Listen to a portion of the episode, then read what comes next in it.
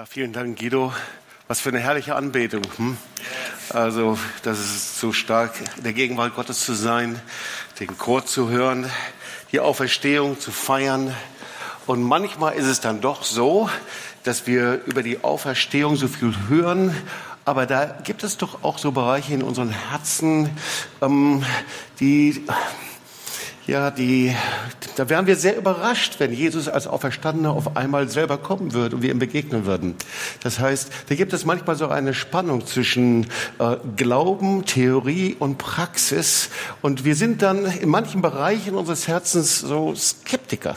Und darum geht es eigentlich. Wie kann das sein, dass eine Milliarde Menschen, das sind also tausendmal eine Million, behaupten, eine Beziehung zu jemandem zu haben, der vor 2000 Jahren gelebt hat.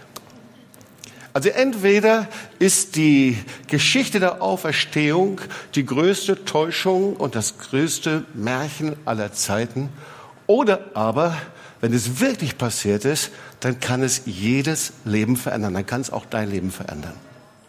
Entweder das ist nur etwas, was jeder für sich selber im Glauben so nimmt, oder es war eine geschichtliche Realität, die für jeden einzelnen Menschen gilt. Und darum geht es in dieser Predigt, nämlich um die Auferstehung für Skeptiker. Und ich möchte mit einem Wort anfangen, Offenbarung 1, 17 und 18 da steht, fürchte dich nicht, ich bin der Erste und der Letzte und der Lebendige. Ich war tot und bin lebendig für immer, sagt Jesus. Ich habe die Schlüssel des Todes und des Todesreichs. Also wie ist das mit dieser Skepsis? Kann das sein, dass wir so oft in den Gottesdiensten sitzen, in Kirchen, Gemeinden, wo auch immer wir sind, aber eigentlich sind wir innerlich immer noch Skeptiker der Auferstehung. Ähm, was ist denn überhaupt ein Skeptiker? Mal ganz kurz drüber nachzudenken. Ein Skeptiker ist jemand, der nicht alles glaubt. So, er begegnet neuen Dingen mit Zweifel. Er will das überprüfen. Er will das anschauen, äh, untersuchen. Naja, also wir kennen eine Geschichte von einem Jünger, die ist uns sehr bekannt. Das ist die Geschichte von dem sogenannten ungläubigen Thomas. Ihr erinnert euch dran, der sagte, ich glaube das erst, wenn ich meine Hände in seine Seite gelegt habe. Und Jesus hat sich sogar darauf eingelassen. Er ist gekommen und kam zum Thomas und sagte, lege deine Hände in meine Seite. Also heute geht es um die Auferstehung für Skeptiker. Und der erste Punkt, worüber ich sprechen möchte, ist, nichts ist sicherer als der Tod. Weil es hat was mit dem Tod zu tun. Zu 100 Prozent sterben alle Menschen auf dieser Welt. Du wirst zu 100 Prozent sterben und ich werde auch zu 100 Prozent sterben. Die einzige Frage ist, wann und wie wir sterben werden.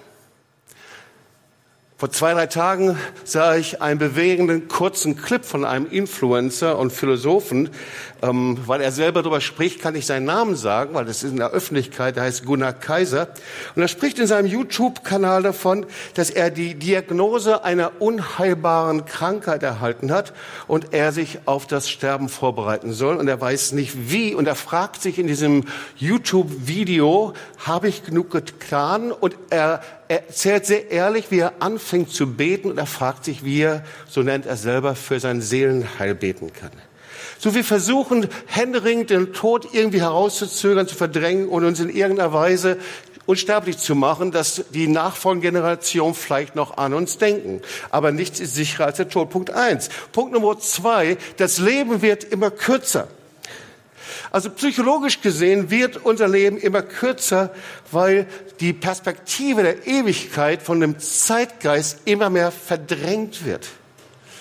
Also wenn jetzt äh, Jungs geboren werden, dann ist ihre Lebenserwartung 79 Jahre alt. Bei Mädels, da ist die Lebenserwartung 83 Jahre, etwas länger. Und wir wissen das, im 14. Jahrhundert, im Mittelalter, da war die, der Altersdurchschnitt wesentlich kürzer, 35 Jahre und nur 10 Prozent der Menschen wurden über 60 Jahre alt. Aber psychologisch gesehen waren und fühlten die Menschen sich wesentlich älter, weil sie eben in der Ewigkeitsperspektive gedacht haben. Das heißt 35 Jahre plus Ewigkeit. Das war für sie überhaupt gar kein Zweifel. Und heutzutage ist es so, dass der größte Teil der Menschen eben so denken, 80 Jahre, 82 Jahre und dann kommt eben gar nichts mehr. Also 80 Jahre plus nichts. Da ist die Ewigkeitsperspektive einfach weg. Und das ist in, vielen Bereichen problematisch. Deswegen wollen wir möglichst alles rausholen aus unserem Leben, weil nach 80 Jahren weiß man nicht, was kommt. Und wir suchen das Letzte rauszuholen, weil 80 Jahre ist das Maximale, was wir eben haben können. Also, das ist das Erste.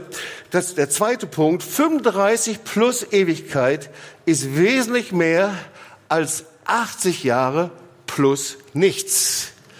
Das Dritte ist, wir leben in einer medialen Scheinwelt. Ich glaube, das denken wir alle und wissen wir. Wir werden gefüttert von der medialen Scheinwelt. Wir sehen täglich Menschen in den Medien, YouTube oder auch im Fernsehen, die schon längst tot sind. Und Menschen, die aber in Medien putzmunter sind. So, es scheint so, als ob überhaupt nichts mehr endgültig ist. Und da wundere ich mich nicht, dass Kinder andere Kinder umbringen, weil sie denken, es ist nicht endgültig. Die stehen wie in den Medien irgendwann mal wieder auf. Und dann kann es wieder von vorne beginnen. Das ist das, was uns die mediale Welt vorgaukelt. Die Scheinwelt, die mediale Scheinwelt suggeriert uns, dass es eben nichts mehr Endgültiges ist. Man kann immer wieder irgendwie von vorne anfangen. Es gibt immer wieder eine mediale Auferstehung. Aber wir wissen ganz genau, wenn der Tod anklopft, dann ist es anders. Wir merken, dass diese Scheinwelt zerbricht. Also der Tod oder das Sterben ist von der Ewigkeit her betrachtet endgültig. Es gibt einen Termin für jeden Menschen, der endgültig ist.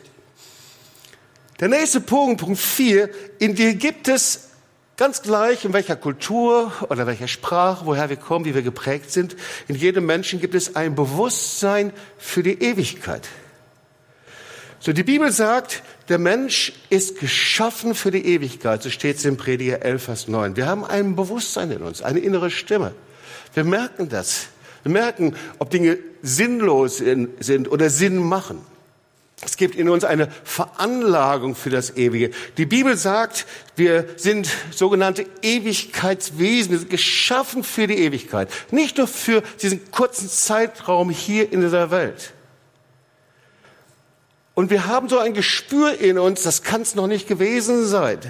Das Ewige, das kommt noch.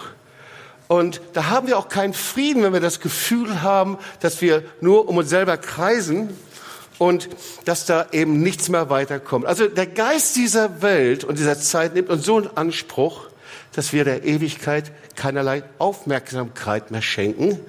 Und König Salomo sagt Folgendes, Gott hat die Ewigkeit in unser Herz gelegt. Prediger 3, Vers 11. So, was ist denn die tiefste Wahrheit des Evangeliums? Da gibt es eine ganz bekannte Geschichte von einer Theologiestudentin. Das passt ja ganz gut hier nach Tübingen. Ich glaube aber nicht, dass es hier in Tübingen war. Die hat dem Altkommunisten Wolf Biermann erklären wollen, dass es keine Auferstehung gibt. Und Biermann war völlig entrüstet und sagte der Studentin Folgendes. Wissen Sie eigentlich, meine Dame, dass Ihr Glaube und Ihre Predigt ohne das leere Grab null und nichtig wäre? Die Auferstehung ist die tiefste Wahrheit im Evangelium. Also wenn es die Auferstehung gibt, dann stellt das radikal alles in Frage, was wir uns hier in dieser Welt so vorstellen. Ganz gleich, ob wir christlich sind oder nicht christlich sind, ob wir Christen sind oder so wiedergeboren, evangelikal oder nicht evangelikal. Eine Ordnung wird in Frage gestellt, und zwar diese Ordnung des Todes wird aufgebrochen. Dann ist nämlich der Tod nicht mehr das Letzte, sondern es ist der Anfang eines neuen Lebens. Und deswegen wollen wir uns mit der Frage beschäftigen, ob es belastbare Argumente für eine Auferstehung gibt. Und der erste Punkt ist das Leben Jesu. Es gibt ja wirklich Menschen, die bis heute kommen und sagen, naja, das Leben Jesu, ob er wirklich gelebt hat oder nicht, ja, weiß man nicht so ganz genau. Nein, es ist nicht so. Historiker sind da ganz anderer Meinung. Antike Autoren berichten unabhängig von Jesus und die ersten Christen. Eben nicht nur christliche Quellen, sondern antike Autoren, Historiker. Wenn man mit ihnen spricht, ist es völlig klar, natürlich hat Jesus gelebt, gar keine Frage. Historiker bestätigen das, was über Jesus in den Evangelien berichtet wird. So, ich möchte euch mal so ein paar antike Quellen hier zumuten. Zum Beispiel der bedeutende römische Geschichtsschreiber Tacitus, geboren 58 nach Christus. Der berichtet also in seinem äh, Büchlein über die Annalen, über den Brand Rom, über die Hinrichtung Jesu. Also er sagt, Christen hat es gegeben und der Mann hatte keinerlei Grund, irgendwie zu lügen. Oder aber gibt es einen anderen, den römischen Schriftsteller Sueton, 70 nach Christus. Und er schreibt, dass diese Christen, das waren eigentlich eine Art Juden. Er, er, er bringt die noch zusammen und sind, die leben unter dem Anführer Christus. Und die verursachen Ärger in der jüdischen Gruppierung. Da schreibt er darüber. Also anscheinend hat sie wirklich gegeben. Natürlich hat sie gegeben. Plinius schreibt darüber. Er schreibt, die Christen feiern ihre Gottesdienste am Sonntag, das war also 100 nach Christus, das war erst 70 Jahre oder 65 Jahre nach dem Tod Jesu. Die feiern ihren Gottesdienst am Sonntag und sie haben sich immens schon ausgebreitet. Also, das erste ist, das Leben Jesu und das Leben der Gemeinde ist eine historische Wahrheit.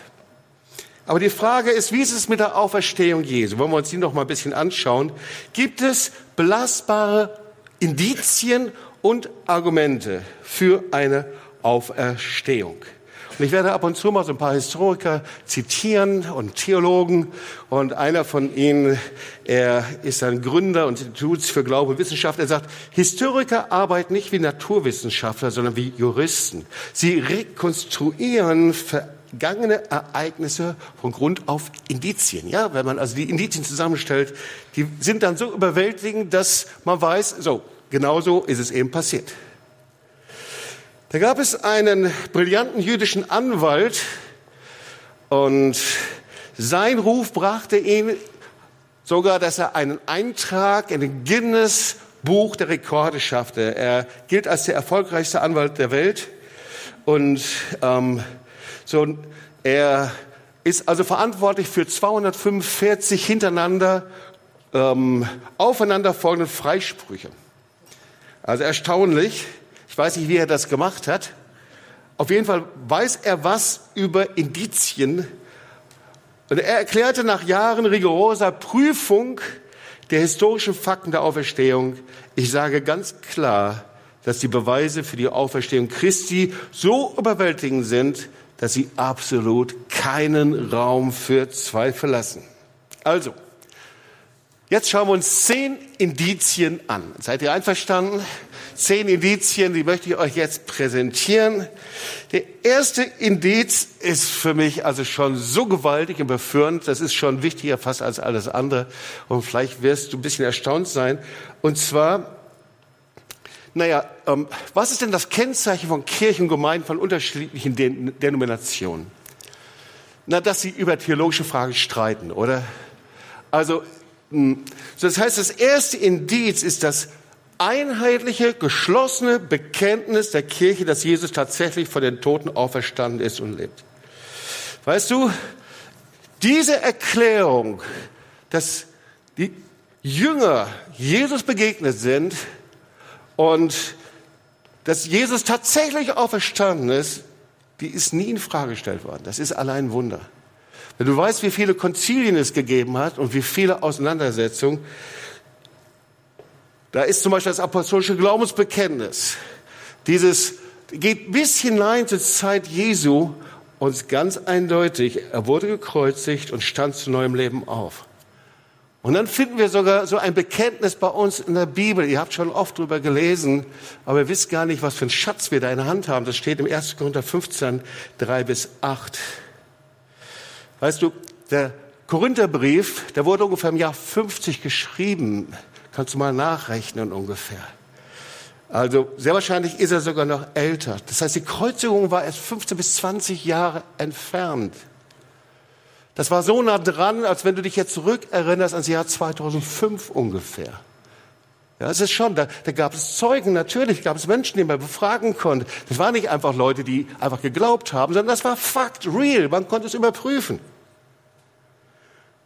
Oh, und äh, Paulus, der war sehr mutig. Ich lese euch das mal. Er sagt, ich habe euch vor allem überliefert. Das heißt, er hat noch diese Überlieferung von anderen gehört, die das gesehen und miterlebt haben. Man merkt das auch in diesem Text übrigens. Theologen merken das, es ist ein aramäischer Text. Das ist sehr wahrscheinlich übernommen worden. Es ist ein sehr alter Text, der zurückgeht, sehr wahrscheinlich sogar bis Jahre, fünf Jahre oder zehn Jahre nach der Kreuzigung und Auferstehung Jesu. Also die Leute konnten sich richtig, richtig gut daran erinnern. Und das schreibt er das das, was ich empfangen habe.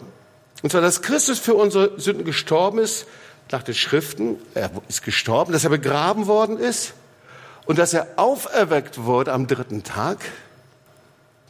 Und jetzt, jetzt kommt eigentlich der Knüller, dass er Kephas erschienen ist. Übrigens, den konnte man noch fragen, ja. Also es war Petrus. Dann den Zwölfen. Er ist dem einen erschienen, dann den Zwölfen erschienen. Und jetzt, und dann erschien er mehr als 500 Brüdern auf einmal. Sehr wahrscheinlich hatten die eine Versammlung oder irgendwie sowas. Und er erschien ihnen, von denen die meisten bis jetzt übrig geblieben sind. Und was er damit sagt, ist, indem er das so konkret sagt, ihr könnt sie befragen. Ja, er sagt, hey, ihr könnt hingehen und er setzt mit diesen Worten seine ganze Glaubwürdigkeit aufs Spiel. Denn das, was er da schreibt, ist eine Einladung an alle Zweifler, die Wahrheit nochmal nachzuprüfen. Die lebten noch in der damaligen Zeit. Da konnte man hingehen und sagen, hey, wie war denn das? Du warst auch in dieser gigantischen Versammlung, 500 Leute da im Galiläa und da kam Jesus aus der Auferstandene in eure Mitte. Weißt du, das wäre nicht allzu schwierig gewesen, die Leute aufzuspüren. Und Theologen sagen Folgendes. Es ist unschwer nachzuweisen und allgemein anerkannt, dass Paulus hier eine uralte Glaubensformulierung übernommen hat, die zum historisch ältesten Material überhaupt gehört. Also bis hin dahin zurückgehend. Und da war keinerlei Zweifel.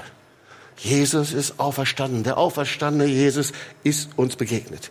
Das zweite Indiz ist die Kreuzigung. Schau mal, die Kreuzigung war die gefürchteste, grausamste und übelste aller Todesarten, die die Römer kannten. Und davon schreiben auch die Historiker der damaligen Zeit. Cicero zum Beispiel war einer der berühmtesten Redner Roms. Und er schrieb über diese Kreuzigung, und er sagte, dass allein die Erwähnung dieses Wortes Kreuzigung für den römischen Bürger unerträglich war.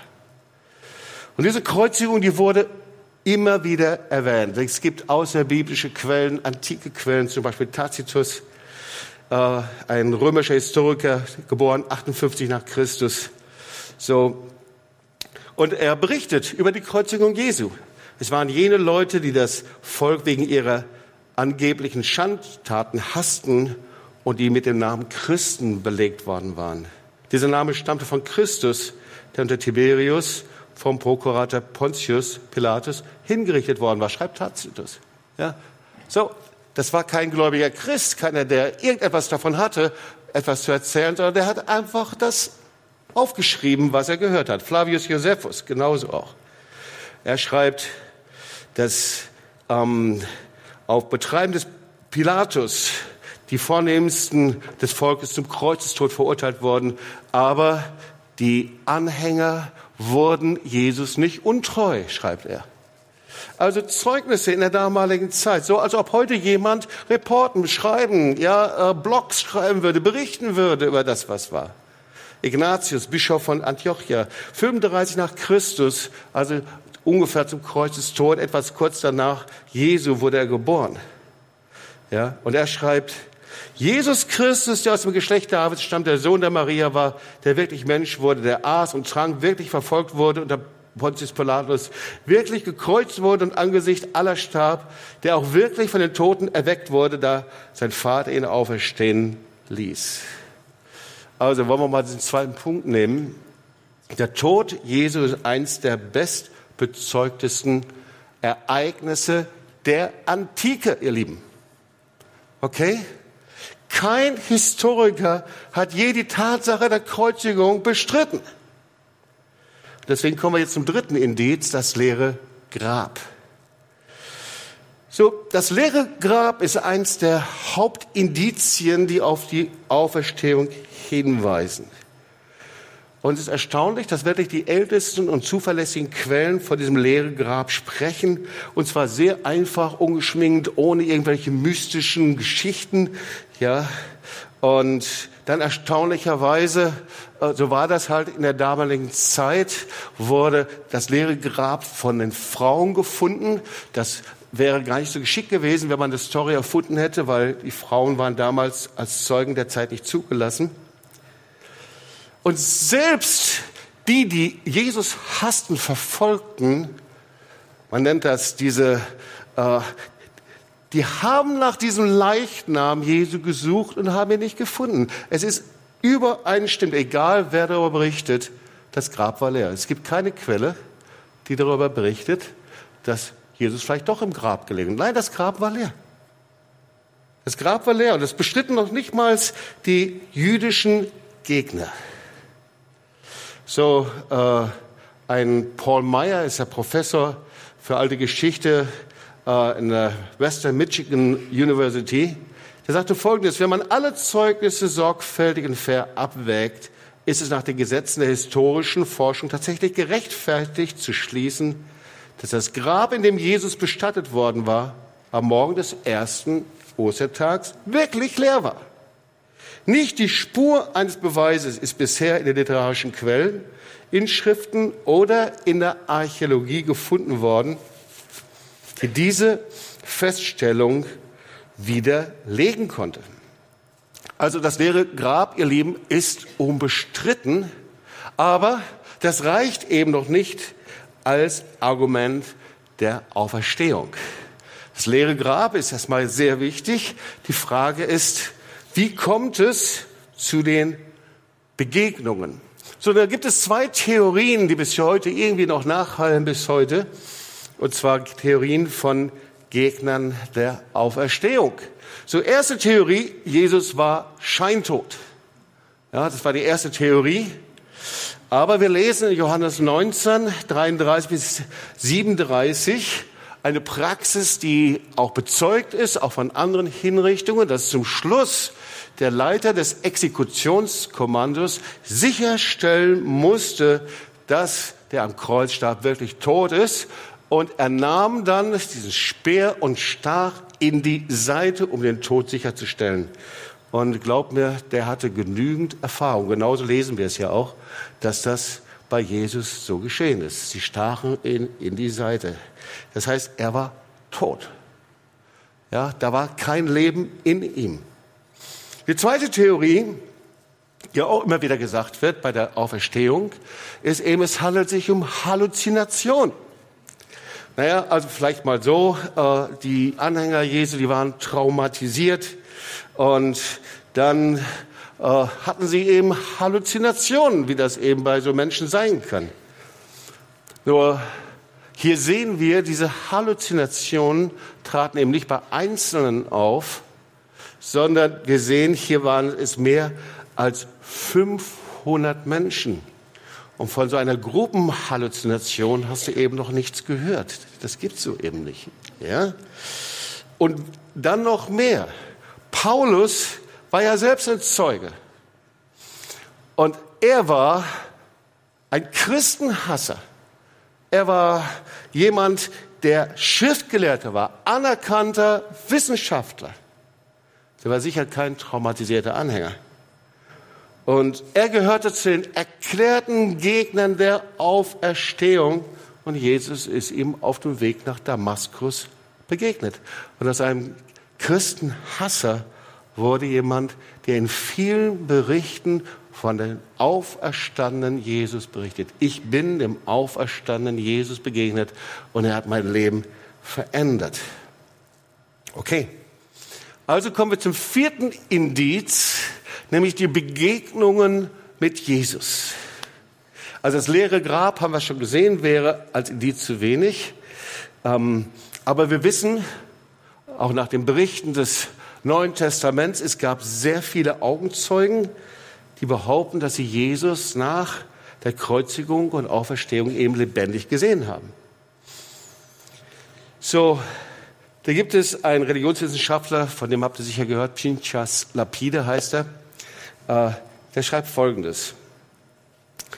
Wenn diese aufgescheuchte, verängstigte Apostelschar, die eben dabei war, alles wegzuwerfen, um in heller Verzweiflung nach Galiläa zu flüchten, wenn diese Bauern, Hirten und Fischern, die ihren Meister verrieten, haben wir ja hier im Anspiel eben auch gehört, verleugnen und dann kläglich versagen, plötzlich über Nacht sich in eine selbstsichere und überzeugte Gemeinschaft von Menschen verwandelt, die viel erfolgreicher nach Ostern als vor Ostern wirkte, so genügte keine Vision oder Halluzination, um Menschen derart radikal und nachhaltig zu verändern. Ja, so ein anderes Zitat. Paulus kann in einem öffentlichen Dokument gut 20 Jahre nach dem Ereignis auf hunderte von Augenzeugen hinweisen, die Christus als von den Toten auferstanden gesehen haben. Er schreibt, dass die meisten von ihnen noch leben und macht damit deutlich, ich habe es schon in der Predigt gerade gesagt, dass ihre Aussage von jedermann nachgeprüft werden können. Also wer war denn das eigentlich? Wir haben das gelesen. Wer ist Jesus begegnet? Ich mache mal eine Aufführung. Maria von Magdala, Johannes 20. Die Frauen, die vom Grab kommen, sind Jesus begegnet. Petrus ist ihm begegnet. Die Emmaus-Jünger, dann die Apostel außer Thomas, dann die sieben Jünger am See Tiberias, eine Menge von 500 Gläubigen auf einem galiläischen Hügel. Jakobus, die elf, dann bei der Himmelfahrt, Paulus, Stephanus, Paulus. Menschen sind dem Auferstandenen begegnet. Ihr Lieben, das waren keine Halluzinationen, sondern das war real. Fünfte Indiz. Die Jünger haben gar nicht selbst an die Auferstehung geglaubt. Es wäre ja nicht so, dass sie die Heiligen waren und die glaubten alle, sondern wir sehen von Anfang an in den Evangelien, dass sie ängstlich waren, dass sie zurückgezogen waren. Und dann behaupteten sie, dem Auferstandenen begegnet zu sein und aus ängstlichen Menschen wurden kühne Männer und Frauen, die bereit waren, ihr Leben für diesen Glauben zu lassen. Ich habe euch ein sehr starkes Zitat mitgebracht. Ähm, sein Name ist Charles Colson. Er war Jurist und Politiker und Pressesprecher von Richard Nixon. Und er sollte, vielleicht erinnert ihr euch noch und kennt diesen Begriff, die Watergate-Affäre. Sagt euch das noch was? Ja. So, er sollte das vertuschen. Und er war einer der wenigen Berater, die dann eben zu einer Gefängnisstrafe verurteilt wurden. Er wurde dann Christ hinterher. Aber es gibt ein Zitat von ihm. Er sagt Folgendes.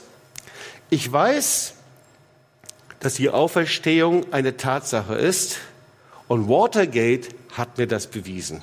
Wie? Weil zwölf Männer bezeugten, dass sie den von den Toten auferstandenen Jesus gesehen hätten und weil sie diese Wahrheit dann 40 Jahre verkündigten, ohne sie auch nur einmal zu bestreiten. Jeder von ihnen wurde geschlagen, gefoltert und ins Gefängnis gesteckt. Sie hätten das nicht durchgestanden, wenn es nicht die Wahrheit gewesen wäre. In, Watergate waren zwölf der mächtigsten Menschen verwickelt. Und sie schafften es nicht, drei Wochen lang die gleiche Lüge zu erzählen. Sie meinten, zwölf Apostel hätten eine Lüge 40 Jahre für sich behalten. Absolut unmöglich. Wow. Ich glaube, wir können jetzt sehr entspannt zum sechsten Indiz kommen, nämlich die Verwandlung von Jüngern. Wir haben das schon anklingen lassen. Aber diese überwältigende Veränderung von Jüngern ist ein Indiz für die Auferstehung Jesu. Die Jesus-Bewegung war im Keim erstickt, als Jesus gekreuzigt wurde. Doch nur kurze Zeit später sehen wir, wie dieselben Jünger ihre Berufe aufgeben, sich wieder versammeln und eine sehr konkrete Botschaft verbreiten. Dass Jesus der Messias Gottes war, der am Kreuz starb, ins Leben zurückkehrte und von ihnen gesehen wurde.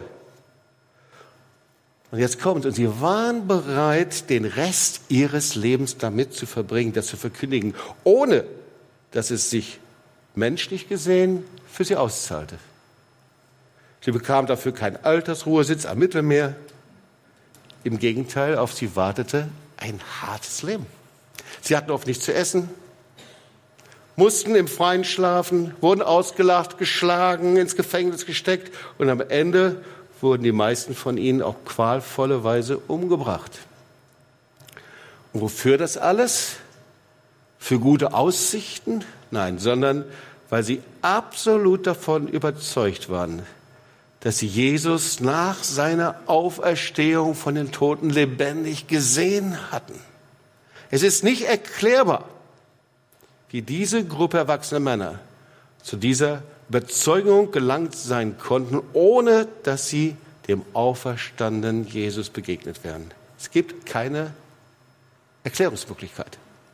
Wir kommen zum siebten Indiz. Es war ja sogar noch mehr. Sie nahmen nicht nur Mühsal auf sich, sondern sie starben für ihre Überzeugung.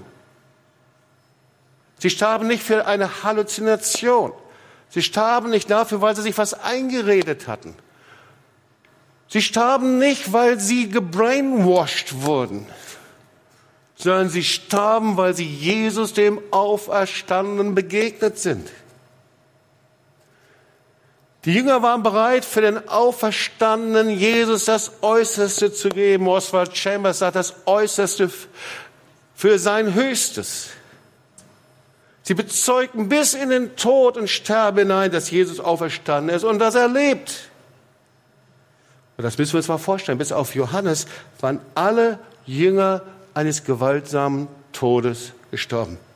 Petrus wurde gekreuzigt, Andreas wurde gekreuzigt, Matthäus wurde vom Schwert durchbohrt, Johannes ist der Einzige, der ist eines natürlichen Todes gestorben, Jakobus wurde gekreuzigt, Philippus wurde gekreuzigt, Simon wurde gekreuzigt, Thaddäus von Feinden durchbohrt, Jakobus, der Bruder Jesu, wurde gesteinigt, Thomas vom Speer durchstoßen, Bartholomäus gekreuzigt und Jakobus, der Sohn des Zebedäus, vom Schwert durchbohrt. Das tut man nicht für eine Halluzination, sondern nur, wenn ich jemandem begegnet bin, Jesus dem Auferstandenen. Achte Indiz, die Umkehr von Skeptikern. Es war ja nicht so, dass alle an Jesus, den Auferstanden, geglaubt haben, sondern sie waren Skeptiker. Das ist ein ganz starkes Indiz für die historische Tatsache der Auferstehung Jesu. Skeptiker und Gegner Jesu wurden zu Nachfolgern Jesu und sie bezeugten die Auferstehung Jesu. Irgendwie machten sie eine plötzliche Kehrtwendung nach dem Tod Jesu. Und die einzige Beweggründung und Begründung ist, dass sie eben Jesus, dem Auferstandenen, begegneten. So, Beispiel Nummer eins. Die Familie Jesu. Die waren ja nicht begeistert, sondern liest es in der Bibel und dazu gehört der Jakobus, man sagt der Herrenbruder, ja, Bruder Jakobus, den war die Botschaft Jesu peinlich. Sie standen sogar, als Jesus da war und die Wunder tat, die gingen hin, versuchten das runterzukochen, versuchten mit ihm zu sprechen. Ihr erinnert euch an die Geschichte. Und da sagt Jesus, wer ist mein Vater, wer ist meine Mutter? Sie versuchten das zu relativieren, beiseite zu nehmen. Jakobus war von Beginn an skeptisch. Aber was hat ihr Leben verändert, umgekrempelt, neu gemacht? Ganz einfach. Ihr müsst ihr vorstellen, dieser Jakobus war hinter der Bischof von Jerusalem und er wurde dann hinter gesteinigt als der Leiter der Gemeinde in Jerusalem. Warum war das? Weil er dem auferstandenen Jesus begegnet war. Oder Thomas, genauso der Jünger, der Skeptiker. Jesus ging hin. Übrigens sagte Jesus, lege deine Hände nicht in die Wundmale, meine Hand, sondern lege deine Hände in meine Seite. Ja, diese Seite, das war eben der Nachweis seines Todes. Oder Paulus, wir kennen die Geschichte, der die Christen verfolgte, sie hinrichten ließ und dann eben die völlige Kehrtwende, ich habe es gerade schon gesagt, Und dann schreibt er eigenhändig, ich habe den auferstandenen Jesus gesehen. Und er beschreibt es immer wieder, du kannst es nachlesen in der Apostelgeschichte, immer wieder in Berichten. Das neunte Indiz, da ist eine Gemeinde und Kirche entstanden trotz Verfolgung. Diese Kirche, diese Urgemeinde, die wurde erbittert verfolgt. Und trotz der Verfolgung wuchs sie überall hinein, überrannte schließlich die ganze damalige bekannte Welt. Und ich muss dir ein Zitat vorlesen, das mir wirklich gut gefallen hat. Der heißt Moreland. Er ist ein führender US-evangelikaler Denker und Philosoph. Wer schreibt Folgendes? Dann beschäftigen wir uns jetzt mit der Geburt der christlichen Kirche. Ohne Frage entstand sie bereits kurz nach dem Tod Jesu, breitete sich innerhalb von 20 Jahren so rapide aus, dass sie sogar den Kaiserpalast in Rom erreichte. Und mehr noch. Ihre Entwicklung übertraf eine Reihe anderer konkurrierenden Ideologien, überrannte schließlich das gesamte römische Reich. Wenn sie damals als Marsmensch einen Blick auf das erste Jahrhundert geworfen hätten, hätten sie dann eher dem Christentum oder dem römischen Reich eine Überlebenschance gegeben. Vermutlich hätten sie keine müde Mark auf eine bunt zusammengewürfelte Gruppe von Leuten gesetzt, deren Hauptbotschaft es war, dass ein gekreuzigter Handwerker aus einem obskuren Dorf über den Tod triumphiert hatte. Und doch war diese Be Bewegung so erfolgreich, dass wir unsere Kinder heute Peter und Paul nennen und unsere Hunde Cäsar und Nero. Ich liebe dieses Zitat, oder? Das ist wirklich gut. Jetzt sind wir auch schon beim zehnten Indiz. Und damit habe ich die Predigt gestartet. Weit über eine Milliarde Menschen, also tausend Millionen Menschen, behaupten von sich, dass sie eine lebendige Beziehung zu dem Auferstandenen haben, der vor 2000 Jahren gelebt hat. Der auferstanden ist. Und weil er auferstanden ist, lebt er. Du kannst eine Beziehung haben, weil er den Tod überwunden hat. Du kannst ihm genauso begegnen, wie die Christen der damaligen Zeit ihm begegnet sind. Ich bin ihm begegnet, dem Lebendigen, dem Auferstandenen, deswegen folgen wir ihm nach, deswegen sind wir hier. Ist auch keine Frage des Alters. Ich bin begegnet als Teenager. Und die Frage ist, ob du bereit bist, ihm persönlich zu begegnen. Wir sind manchmal so Skeptiker. Und diese Skepsis, die legen wir beiseite und denken, naja, das ist so ein Glaubensbereich, da weiß man nicht so ganz genau. Weißt du, jedes dieser Indizien, die ich dir weitergegeben habe, hilft dir nicht, ihm zu begegnen, wenn du nicht wirklich zum Hinkommst und auf ihn zugehst und Ja zu ihm sagst. Aber wenn er auferstanden ist, dann verändert das dein Leben radikal. Dann ist dein Tod nicht der Schlusspunkt deines Lebens, sondern hast du eine Ewigkeitsperspektive mit ihm. Dann hast du eine Zukunft, die weit darüber hinausgeht, ob du dein Rentenalter erreichst und wie hoch deine Rente sein wird dann bist du nicht mehr alleine. Weil Jesus lebt, heißt, dass er sagt, ich bin bei dir alle Tage bis an der Weltende. Dann weißt du, dass Gott einen Plan hat für dein Leben, liebevolle Absichten hat für dein Leben. Dann bekommt dein Leben eine Ewigkeitsperspektive und du weißt, dass mit dem Tod nicht alles aus und zu Ende ist. Und jetzt kommt eine Hammer Abschluss. Furios. Die Auferstehung ist die einfachste Sache der Welt. Jetzt zitiere ich dir jemanden, schnall die die was an, die Schuhe an oder den Kopf oder was auch immer, ja. Weil ich zitiere dir jetzt Voltaire. Er ist der Philosoph und Schriftsteller und er gilt als der größte Kirchenkritiker, aber er war alles andere als ein Atheist. Und er sagte, die Auferstehung ist die einfachste Sache der Welt. Hey, lass sie doch mal von Voltaire predigen, oder? Weil der den Menschen einmal geschaffen hat, der kann ihn auch zum zweiten Mal schaffen. Logo, oder? Also Gott hält dein Leben in seiner Hand. Weißt du, und wenn du irgendwann mal im Sterbebett liegen wirst, und das sage ich dir als jemanden, der viele Menschen im Sterben hat begleiten müssen und dürfen, aber dann ist die Stunde der Wahrheit gekommen. Dann ist die Stunde gekommen, wie hast du hier gelebt? Und wenn du auf dem Sterbebett liegst, dann bringt dir der Osterhase ganz und gar nichts dann ist die entscheidende Frage, ob du hier und jetzt Ja gesagt hast zu ihm, ob du ihn in dein Leben aufgenommen hast, ob du den Auferstandenen begegnet bist. Weil er nimmt deine Entscheidung ernst. Und er kommt sofort, wenn wir ihn einladen, wenn wir Ja sagen zu ihm. Er begegnet ihm, wenn du in dein Leben einlädst und ihn als auferstandenen Herrn und Erlöser willkommen heißt. Wie mache ich das ganz praktisch? Weißt du, manche Menschen denken ja, dass sie Christ sein können, einfach dadurch, dass wir in die Kirche gehen oder an Gott glauben, aber das ist es nicht. Andere denken, dass sie Christen werden, weil man versucht, ein guter Mensch zu sein oder dem Nachbar hilft oder man versucht, dem anderen nicht zu schaden. Aber die Bibel sagt, nein, das genügt nicht, das ist es nicht. Und als Jesus dann gefragt worden ist, und das war Nikodemus, wir haben ja die Geschichte gesehen, wie wir gerettet werden können. Da hat Jesus nicht geantwortet, lass es einfach mal laufen und ich bin auferstanden, das gilt dann irgendwann mal auf dich. Es ist eben nicht so.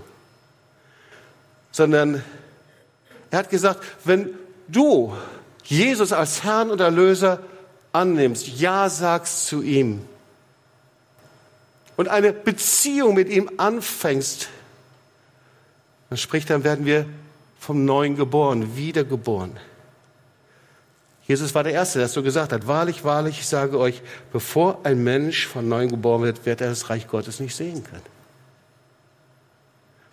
Wir bekommen neues Leben durch Jesus. Und es ist seit 1000, 2000 Jahren sind es immer die gleichen Schritte.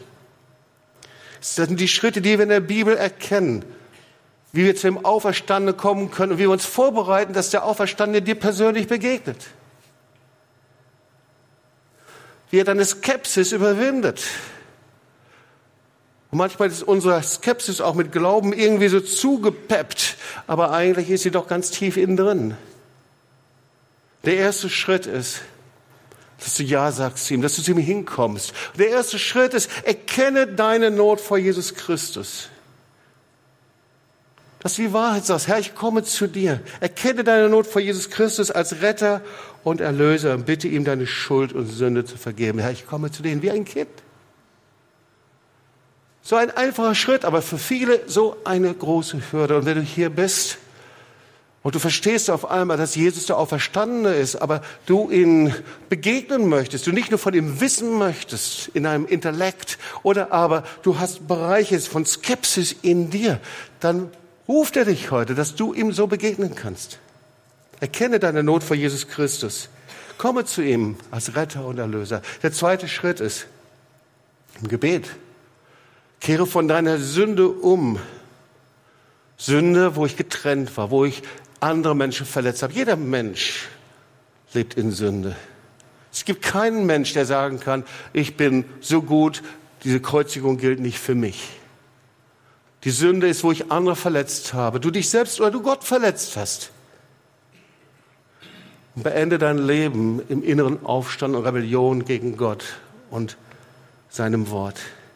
Der dritte Schritt ist im Gebet, nimm das Opfer Jesu am Kreuz an als vollständige Bezahlung für deine Sünden. Da machst du es ganz persönlich. Dass Jesus am Kreuz gestorben ist, ist kein schönes Bild, kein nettes Fest, sondern dass Jesus am Kreuz gestorben ist. Das heißt, ich nehme das an, das, was Jesus für dich getan hat. Ich sage ja dazu, das gilt für mich. Nicht für irgendwelche anderen Menschen, ganz persönlich für mich. Und der vierte Schritt ist, lade den auferstandenen Herrn Jesus Christus in deinem Leben ein. Lade ihn ein.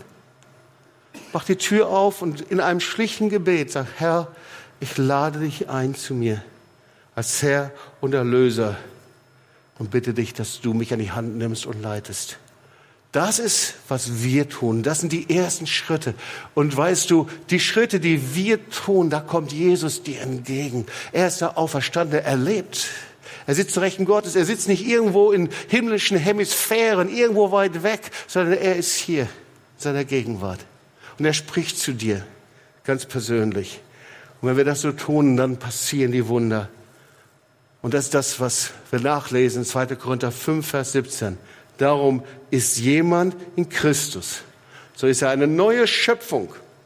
Das Alte ist vergangen, siehe, alles ist neu geworden. Ihr Lieben, beim Sterben schlägt die Stunde der Wahrheit. Aber da, wo Jesus in ein Leben hineingekommen ist, da ist das Sterben kein Schlusspunkt und kein Endpunkt und kein Untergang, sondern es ist ein Heimgang. Du kommst zum lebendigen Gott. Und es liegt aber in deiner Entscheidung. Es liegt in deiner Entscheidung, ob du das Gefängnis dieser Skepsis verlässt und dazu Ja sagst und sagst, Herr, hier bin ich. Könntest du mir begegnen? Ich komme zu dir hin. Und weißt du, er kommt sofort. Er liebt dich so sehr. Eine Milliarde Christen, eine Milliarde Menschen, unendlich viele, die haben genau das erlebt. Und sie halten fest und leben mit Jesus, weil sie dem Auferstandenen begegnet sind.